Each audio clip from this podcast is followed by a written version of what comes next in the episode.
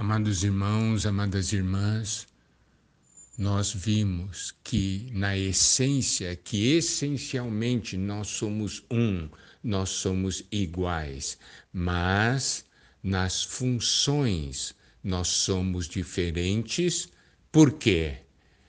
Porque de acordo com 1 Coríntios, capítulo 12, versículo 14 diz: porque também o corpo não é um só membro, mas muitos. Preste atenção, muitos membros, mas um só corpo.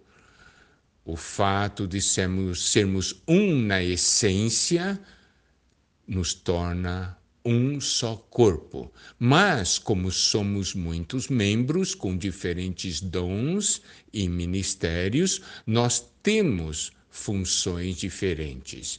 E nós vimos ah, os versículos 15 e 16 que diz: Se disser o pé, porque não sou mão, não sou do corpo, nem por isso deixa de ser do corpo.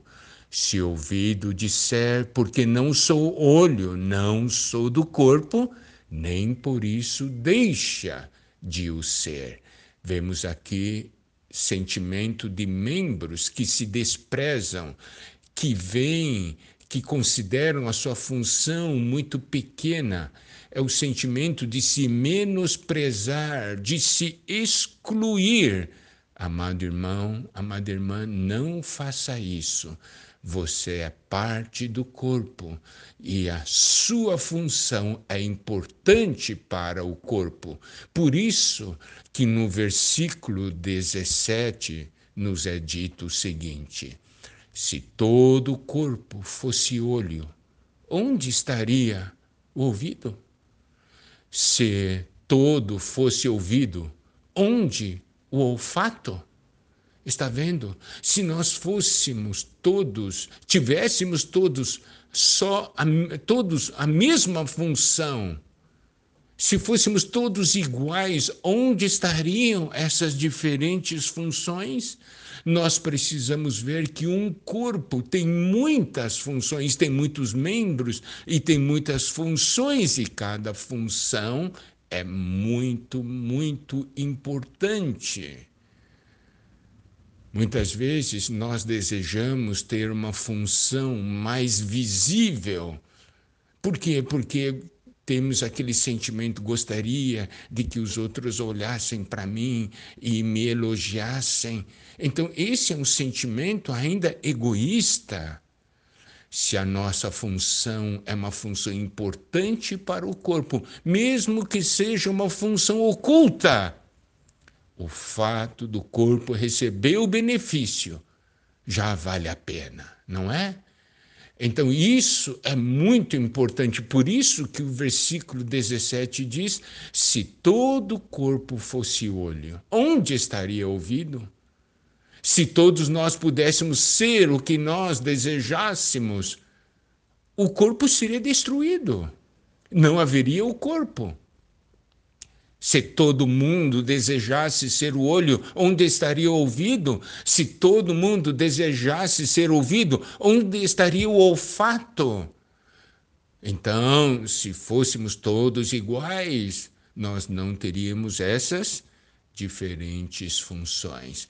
Mas preste atenção agora ao versículo 18, que é muito importante. Mas Deus dispôs os membros colocando cada um deles no corpo como lhe aprouve.